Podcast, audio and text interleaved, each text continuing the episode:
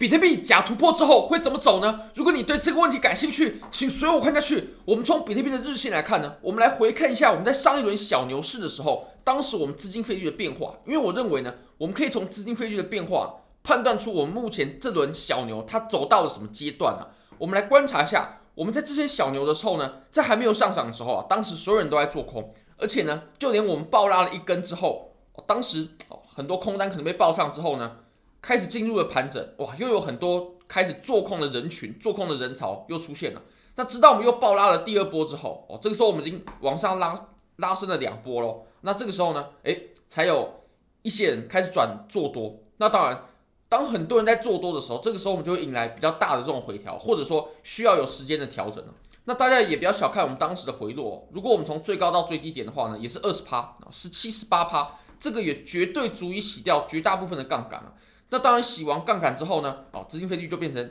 回到负了。然后我们随后呢，就进行了我们最后一波的第三波的上涨。那第三波的上涨之后，所有市场上面的人呢，都在做多了。当所有人都在做多的时候，那我们的顶部呢，也就到头了，我们也就见到我们的顶部了。那我们来看一下我们当前比特币的盘面吧。当前比特币呢，我们确实已经在这这段多头走势当中，已经运行了一段蛮不短的时间了，其实已经蛮久了，也大概快有一年了。那其实我们在之前呢，过去所发生的几个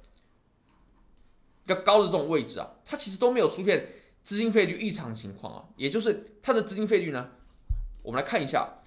这个是日线的图表，我们可以发现，即使我们到达了前面的高点呢，我们也可以看到啊，资金费率它也是在基础费率左右，或者说并没有偏离基础费率太多，就在基础费率附近。那我们现在呢，它确实已经稍微偏离了基础费率了，比基础费率要高一些些。我们基础费率是在零点零一，那我们现在可能在零点零一五或零点零一六左右啊。那我认为我们现在呢，对应到刚刚的盘面呢，会在对应到我们上一轮的小牛呢，是会在第二个阶段，也就是我们现在或许会迎来一定程度的回调，或者说有时间的震荡，然后我们再进行第三波的上涨。那现在呢，它还没有到那种非常狂暴的地步。不过我们现在要提醒一下。现在资金费率比较偏高的情况之下呢，我们就很难出现暴涨啊，或者是说，我们至少要先把这些多头、这些做多的人呢，先洗掉之后，我们才有机会出现暴涨。那我们也可以回来看一下资金费率，我们来看一下啊，其实我们今天往上冲的时候呢，哦，它是高的很夸张的。那我们现在呢，有稍微回正一些些，有稍微回归平正常一些些的，不过呢，还是稍微比基础费率要高那么一点点的。那我认为其实高出一点点。也无伤大雅，但是不能高出太多。如果高出太多的话，那我们的上涨呢就不会涨得太顺畅。那当然了，如果我们现在资金费率就已经很高的话，那我们这段多头也很有可能会走得非常非常的不顺。那我们来回到我们当前的盘面吧。其实我们当前呢，我认为我们确实它就是走了一个假突破。我们今天的最高点呢是来到了三万六，那我们现在已经回落了一千美金以上了。那如果我们观察日线，我们也可以发现。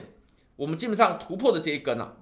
它并没有走得多强势，也就是往上一点点创了新高之后啊，就走不太动了。当然，我们从现货的图表来看呢，如果我们从合约的图呢，前面的针是插的很深的。好，那我们再看到，其实，在日线上呢，还有一个指标呢，我认为很值得注意。我们来看一下这个指标，就是 RSI。那 RSI 呢？我们来看一下，虽然说确实 RSI 它是一个在震荡行情当中呢比较适用的指标，但我们可以观察一下，基本上它只要出现了这种到了超卖区、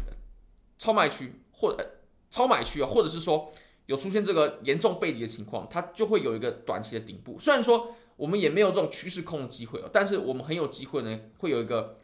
一定程度的回调，哦，一定程度的回调。那你可以看到，我们在之前呢走了几个顶部，当然是小型的顶部，暂时性的顶部呢，它也有出现这种信号啊，比如说在这个位置，在这个位置，它都有出现相应的信号。那我认为，其实从过去的历史来看呢，还算是蛮准确的。还有在这个位置，它又出现底部的信号。那这个地方它也确实是走成了一定的底部，但是呢，这个假突破啊，或者是说突破失败呢，并不代表我们就没办法。再往上了，其实我还是很看好比特币再继续往上了。那我们可以看到，在小一点级别呢，其实我们已经啊往上测试两次了，而且是连续两次。那我认为现在呢，确实是需要时间休息一下了。我们来看到第一次的时候呢，收针，然后突破失败；第二次的时候呢，往上打出了新高点了，已经新高了，但是我们又回来了。那现在有没有撑住呢？哦，我认为即使撑住了，我们这次的突破呢，它也可以证实一定是一个失败的突破。那不过失败也没有关系啊。其实我们在日线上呢，我们之前在三万、三万二左右的这个阻力呢，我们也是测试了很多次才突破了。那我们可以看一下，我们当时测试第一次的时候呢，失败没关系，回调之后我们再来一次啊。当然在这里测试了几次失败之后再回调再来哦，那我们就突破了。所以我认为我们这一次呢，或者说我们面临阻力的时候呢，也会出现很类很雷同的情形，也就是一次没关系，两次没关系，但是。失败之后，我们要有回调，我们要有盘整之后再向上，那机会呢，突破的机会就会大大增加。那我们现在值不值得去布局空单，或者说我们接下来有什么机会呢？其实空单做的话或许还好，短线上或许还好，因为这里呢确实是一个假突破。但是趋势的空单呢，就比如说我们从这里一路做到两万五，一路做到两万，这种空单呢是开不出来的，就这种大级别的空单是开不出来的。我甚至会认为呢，现在如果回调啊。就会是最好的上车机会，无论从现货的角度，无论从合约做多的角度呢，都会是一个非常非常好的机会。那我个人在注意的点位呢，当然了，第一个就是我们的第一目标位，就是在三万三千五，三万三千五这个位置。那如果说打到的话，那我们再往下看，比如说到三万三或三万两千五的位置哦。那我个人认为三万两千五的下方呢是非常难以到达的，非常难以回去的，因为我们毕竟当时突破的时候是如此的强势。那么回到一小时呢，我们可以发现哦，基本上真的可以确认这是个假的突破，因为我们这根 K 线呢，它走的是很强劲啊，这根 K 线是突破，突破也没问题，有回踩也没问题，但是不能踩得这么深，量能不能那么大。你可以看我们当时呢走出来的量能是这样子，那如果我们跟当前的量能下跌的量能呢去做比较的话，可以发现，哎，多头它并没有产生太大的优势，尤其你可以发现呢。基本上，我们这段的上涨呢，都被我们后面的回调啊给吃回来了。那这就可以确认了，它确实就是一个假的突破。你可以看我们这一根阳线的开盘价呢，是在呃 open 三万五千四左右。那我们刚刚呢也是达到了三万五千五吧？对，所以基本上呢，我们这根 K 线已经全部被吞掉了。那基本上就可以确认我们这个突破呢，它确实就是一个假的突破。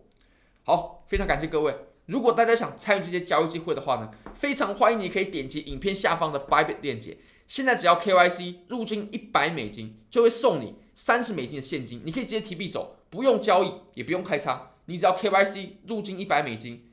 三十美金到账之后就全部提走，没关系，没问题的。好，非常感谢各位，非常欢迎各位可以帮我的影片点赞、订阅、分享、开启小铃铛，就是对我最大的支持，真的非常非常感谢各位，拜拜。